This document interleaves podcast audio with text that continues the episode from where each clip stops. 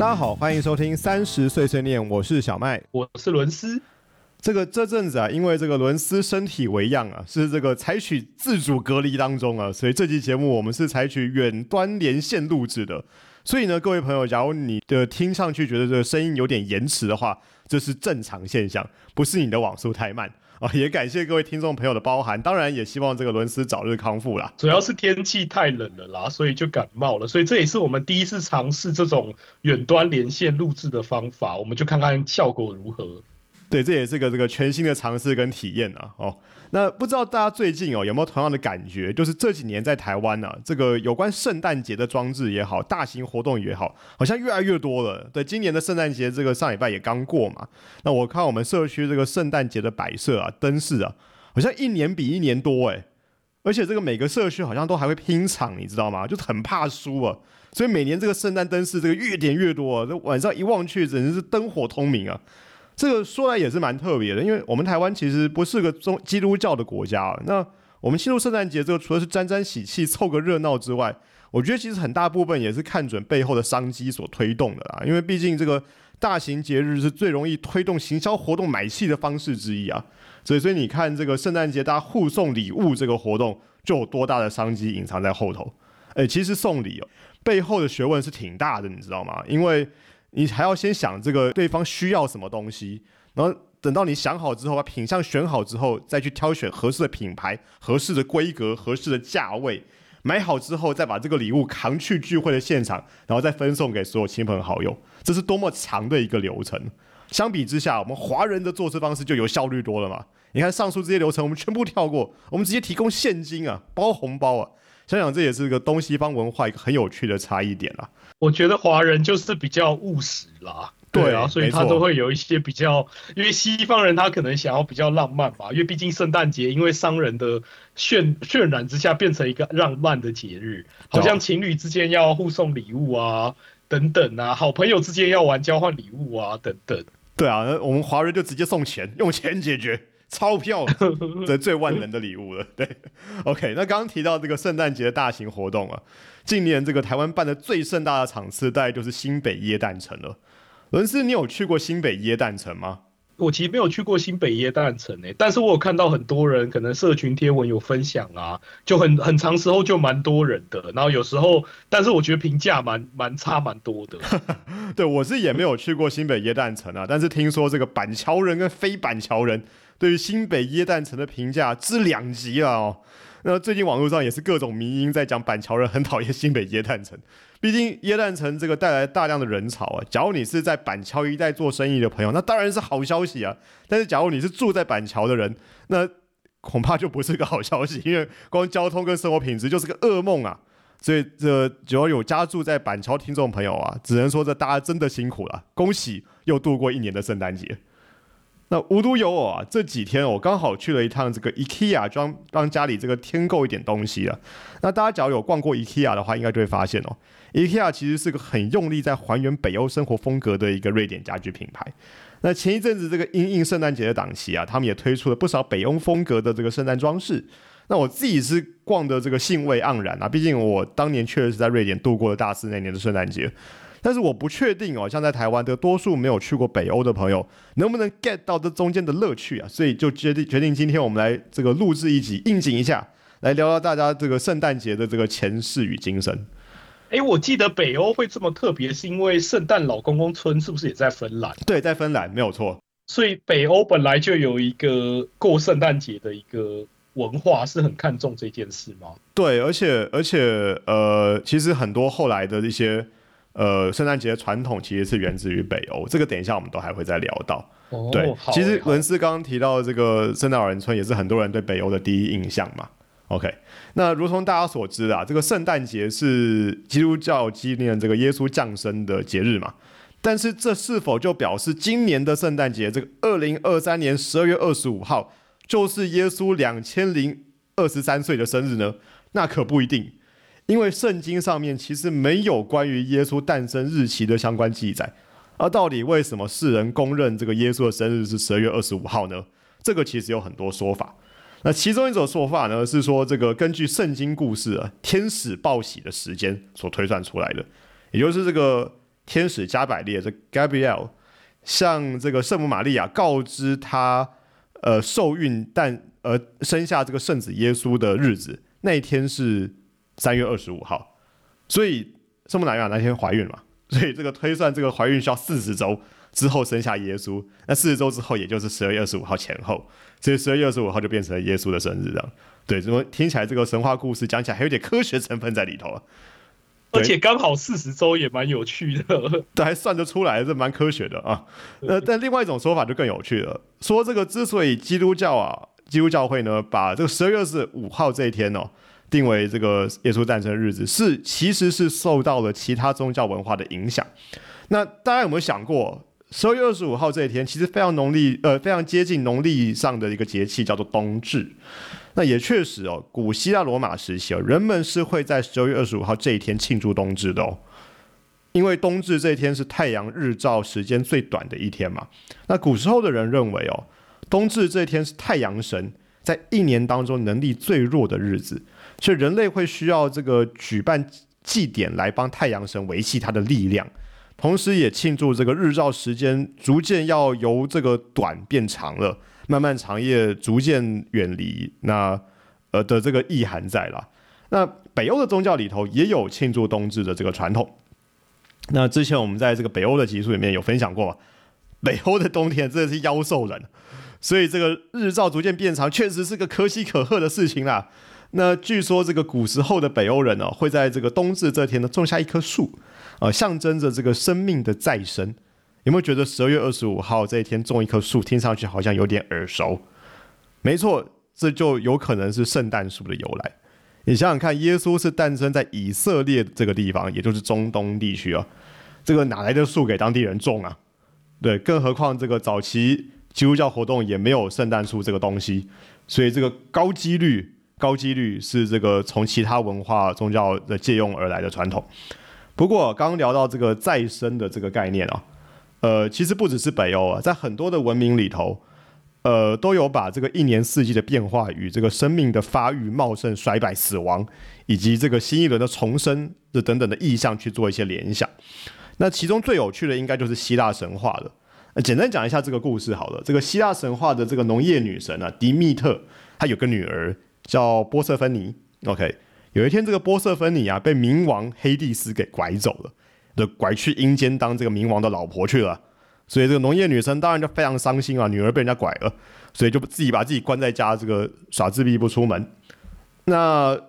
所以那农业女神不出门这件事情是多么严重的事啊！人人类的这个农作物都枯死啊，一整个民不聊生啊！所以这时候这个这个万神之神这个宙斯看不下去了，对，因为这样下去人类都要嗝屁了。于是呢，他就跑去跟他老哥黑帝斯。我 by the way，那个黑帝斯是宙斯的哥哥了哈。那个谈了个 deal，他就跟黑帝斯说啊，老哥啊，这个农业女神现在整天郁郁寡欢，那下去人类都要死光了。你这样阴间的 loading 也会蛮重的吧，对吧？那这样吧，你就让这个波瑟芬尼啊三分之二的时间回去找他妈，剩下三分之一的时间在阴间陪你。你觉得这个 deal 怎么样？这个据说啊，波瑟芬尼这个每年要回到母亲身边的时候呢，农业女神的心情当然就会越来越好啊。随着就一如这个春天的天候渐渐渐渐渐变暖，跟这个夏天的艳阳高照。反之呢，随着这个波色芬尼要回到阴间的时间一步步逼近，农业女神的心情也会开始这个忧郁，是一如秋天的日渐萧瑟，跟冬天的漫漫长夜。所以这个一年一年周而复始的轮回啊。那事实上，这个法文里头啊，春天这个字叫呃 p o n t o n 对我发音不是很标准，但是这是什么意思？这个字就是来自于波色芬尼，法文的春天就是来自于波色芬尼。那这个字，这毕竟这拉丁语系这一脉相承嘛，所以就是，所以应该说法文的 pronton 就是 Persephone 的意思吗？对，是源自于这个字根。对，哦，源自源自于这个希腊神话。对，那这个有一阵子，我其实对这个世界各国的神话故事很感兴趣啊。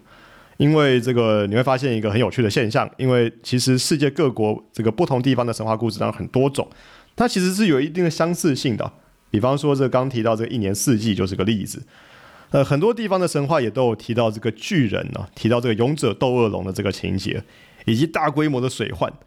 或是呃，或许这是这个源自于不同文明交汇后的结果，也或许这也表示了，其实古时候的人类啊，这个不不论你是什么人种，或是你的居住地方在哪里，其实大家思考事情是差不多的。也就是人类之间的差异可能没有我们想象中的巨大。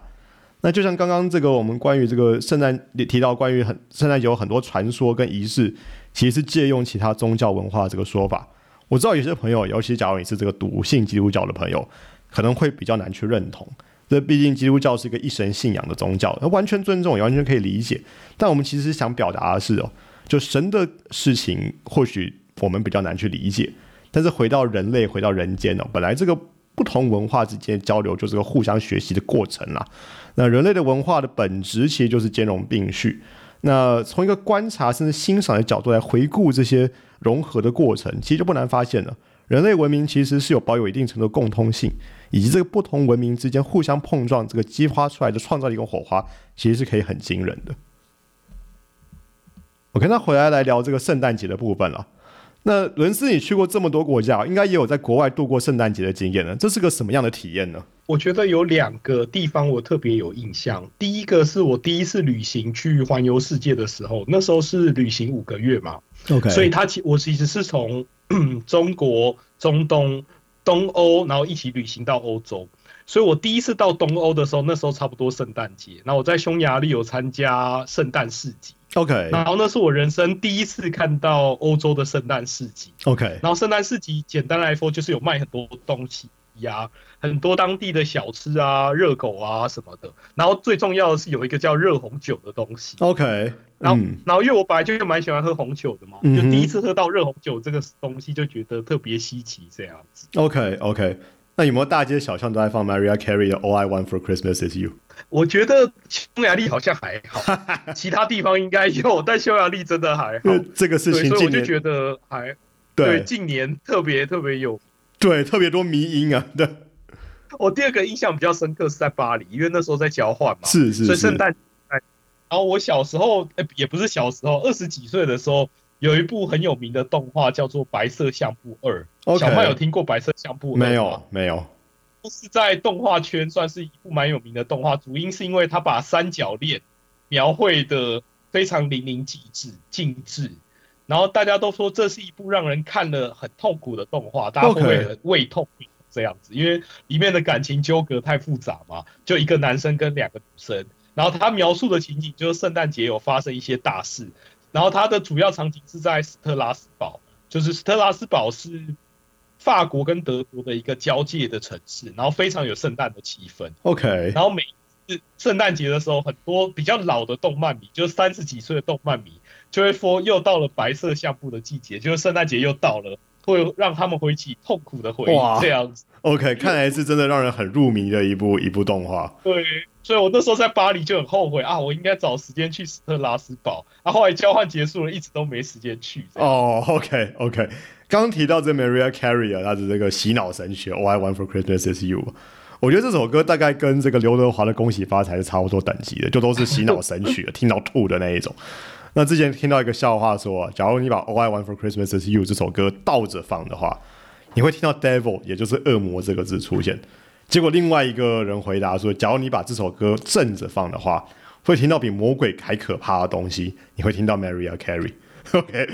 蛮蛮蛮狠毒的，蛮好笑的。OK，好那刚刚伦斯分享了一些这个圣诞节的这些体验了，我也来分享一下我的圣诞节体验。好了，就是瑞典的这一段哈。那跟很多西方国家一样啊，在瑞典基本上整整整个十二月都弥漫着这个圣诞节的这个节庆氛围。但是瑞典有一个比较特殊的节日，叫做。呃，圣露西亚节就是呃，Saint Lucy's Day，对，它是定在每年的十二月十三号。相传呢，这个圣露西亚是这个西元三世纪的基督教徒，那后来因为这个基督教被迫害，所以殉教而死。那后世为了纪念他，所以才有了这个圣露西亚节。这个据说啊，他生前呢，常常这个会带食物分送给其他藏在地下墓穴的基督徒们，然后头上总会戴着这个绑着蜡烛的花圈。因为这样他才可以腾出手来，这个多拿一些食物给这些呃其他的基督徒。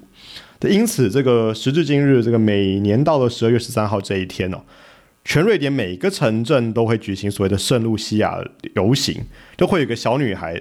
呃，通常是小女孩了，对，就是会被选来扮演这个圣露西亚。虽然我也看过有男孩扮演圣露西亚，对，就是瑞典就是一个这个平权的国家嘛。但总之呢，这个要扮演圣露西亚小孩，就会像当年的这个圣露西亚本人一样，就头上戴着这个蜡烛花圈，然后跟着唱诗班一起唱圣歌。或许有些朋友对这个旋律还有点印象啊，但是就是这样唱的，就是呃，Santa Lucia。Santa Lucia 就是这一首歌，对，没办法，因为伦斯只跟小姐姐唱生歌，所以我只能自己唱。对，绕了一圈，其实要随着伦斯，有吗？这有兴趣的朋友可以回头收听我们第八集的节目，听伦斯描述他在以色列的艳遇啊，你在以色列都可以有艳遇啊，不简单啊。好了，回来。这个 Lucia 这个名字啊，其实它本身的含义就有光明的意思，所以这个圣露西亚节啊，其实也有这个光明跟温暖的含义。那在寒冷的北欧冬季当中啊，这个传播爱与希望给众人。那在瑞典呢，圣露西亚节也代表了圣诞节的开始。哎，这边我其实有有觉得基督教厉害的地方在这边，因为基督教虽然是应神信仰啊，但我觉得它非常的在欧洲的某一些国家非常的在地化，就是圣经有圣经的故事嘛，但是每一个国家通常都有他自己的圣人，OK，然后通常这个都是跟呃，比如说他可能是一个虔诚的教徒啊，受到迫害啊，或是他可能是有一个大爱做了非常多善事的一个人，我记得在法国也有。不少个圣人，然后也有相关的故事，就像北欧的圣路西节一样，它可能就是当初基督教里面的当地的一个故事，然后代表了圣诞节的开始。所以我觉得它在在地化跟当地人的连接这部分其实做的蛮好的。对，所以它就是不只是一个全球化的宗教，它还有在地的成分在里头，这 localization 也是做的很到位的。好，那我想啊，其实这个圣诞节对于欧美国家的意义啊，真的除了这个宗教意涵之外，其实它有点像我们华人世界的过年啦。也就是这个亲友相聚团圆的时刻，那这个团聚的时候，当然有所谓的这个团圆饭嘛。那瑞典在圣诞节会喝一种很特别的饮料，叫 glögg，它是一种热红酒，跟伦斯刚刚提到的那个东西应该有点像。那瑞典的做法是，它会再添加一些肉桂啊、姜啊、豆蔻啊这类的香料。呃，老人是刚刚说的各个呃，这热红酒还不错喝，但是老实说，我觉得各个超级难喝，因为但是因为这个入境随俗嘛，所以应景一下，这也是个有趣的体验啦。那更何况这个北欧的圣诞节哦，也算是蛮原汁原味的。那刚跟伦斯也聊到，就是很多人想到北欧，其实第一时间的联想应该就是圣诞老人吧。但是跟大家这个说明一下，我们现在看到的这个圣诞老人的形象啊，其实是比较受到美国这边的影响，因为北欧的圣诞老人其实不叫 Santa Claus，他叫 Tom Day。OK，那其实严格说起来哦，这好像也不完全准确，因为呃，严格定义起来，Tom Day 其实是一种全身毛茸茸的矮人。对，相传只要这个人们善待他们，就会受到他们的保护；，只要不善待他们，他们就会出来搞破坏。对，不过这个因为 Tom Tay 也有在这个圣诞节分送礼物的传说啦，所以这个形象就跟这个圣诞老人的形象给连上去了。那呃，我在这一节目的粉丝专业贴文上面贴的这个照片，就可以看到 Tom Tay 的形象啦。那大家就可以想象，其实跟我们在可口可乐广告这边看到那个圣诞老人这个人类的形象，还是有点区别的啦哦。那除了那些这个留下来的这个多年留下来的传说跟传统之外，其实每年到的平安夜，瑞典还有一个很特别的活动，就是这个家家户户都会准时收看他们公共电视所播放的卡通，而且还是唐老鸭的卡通。对，而且是更精确的讲，是全家要一起收看一个叫做《唐老鸭和他的快乐伙伴祝你圣诞快乐》这个节目。这个据说这么神奇，对，为什么会有这个奇特的传统呢？据说呢，是因为这个唐老鸭这个卡通啊，在一九五九年的平安夜，他来到这个瑞典的公共电视台上面首播。那在当时，这可能是很多瑞典人这辈子第一次接触到所谓的美国卡通了。所以从此，这个观看唐老鸭的卡通就成了每年平安夜的一个传统。这个。说起来也奇怪，当年为什么播的不是米老鼠，而是播唐老鸭啊？不过反正总之就是传统这个东西，有的时候就是没什么道理嘛。就算从什么时候开始，这个我们中秋节就开始烤肉了，全世界华人也只有台湾人在中秋节有这个活动了，而且也是蛮近年才开始的。据传这个中秋节烤肉这件事情啊，是从很多年前一个烤肉酱的广告开始的。那句广告词，我想好不好？很多朋友有印象，叫“一家烤肉万家香”。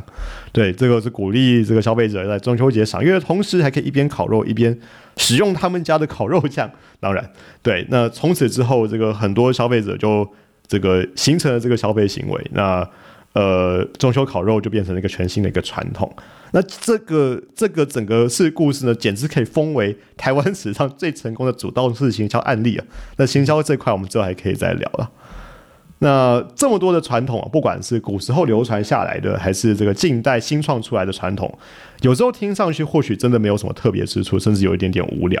但是我想，我我在想啦，就是这些传统，其实它真正的意义，其实倒不是这个从事的活动本身，而是要凝聚大家，就不管是跟家人或是跟亲友，在这些特殊的例子呃日子里面，大家聚在一起，一起从事一件熟悉的事情的那种感觉。那在步调快速的现代社会，很多时候其实这已经变成一种奢侈了。就像在台湾，虽然圣诞节对我们来说并不是个宗教仪式感很重的节日，甚至我们的圣诞节也没有放假，以前有啦，但那是希望行宪纪念日不是放圣诞节嘛。但是圣诞节啊，毕竟是个象征希望与光明的节日啊。从这天开始，这个漫漫长夜就会逐渐远去，阳光又会慢慢回到我们身边了。那希望这个岁末年终的氛围啊，也能为大家带来一些欢愉。呃，也在这个有点纷乱的这个世界里头啊，带给大家一些慰藉。那今天这一期呢，是我们二零二三年的最后一集。今年二零二三年是我们三十岁春年节目上线的第一年，真的很感谢大家在节目这么前期的时候就提供如此庞大的支持啊，让我跟伦斯常觉得受宠若惊。那在新的一年里面，二零二四年，除了我跟伦斯会持续为大家提供新的节目内容之外，大家还记得我们前两集的来宾 Jenny 吗？对，上两集我们邀请 Jenny 来聊行销跟海外工作经验，获得了非常广大的回响啊。所以二零二四年我们节目会带来一个全新的创举，就是我们要挑战每周两更呐！哈哈，哇，不得了，不得了，厉害了吧？哈，我跟伦斯的节目一样会在每周五晚上定期更新之外，从下周一二零二四年一月一号开始，由 Jenny 这边所录制的全新集数也会在每周一更新集数给大家。那内容预计会是行销相关或是艺术相关的主题为主，那搭配一些日常生活的分享。现在能带给我们节目更多元的视角跟刺激，而且内容保证精彩，欢迎大家支持与收听。那在此与也在这边祝大家在新的一年里面阖家平安、健康快乐。今天节目先到这边，感谢大家收听，我是小麦，我是伦斯，我们下期节目再见，谢谢，拜拜，谢谢，拜拜。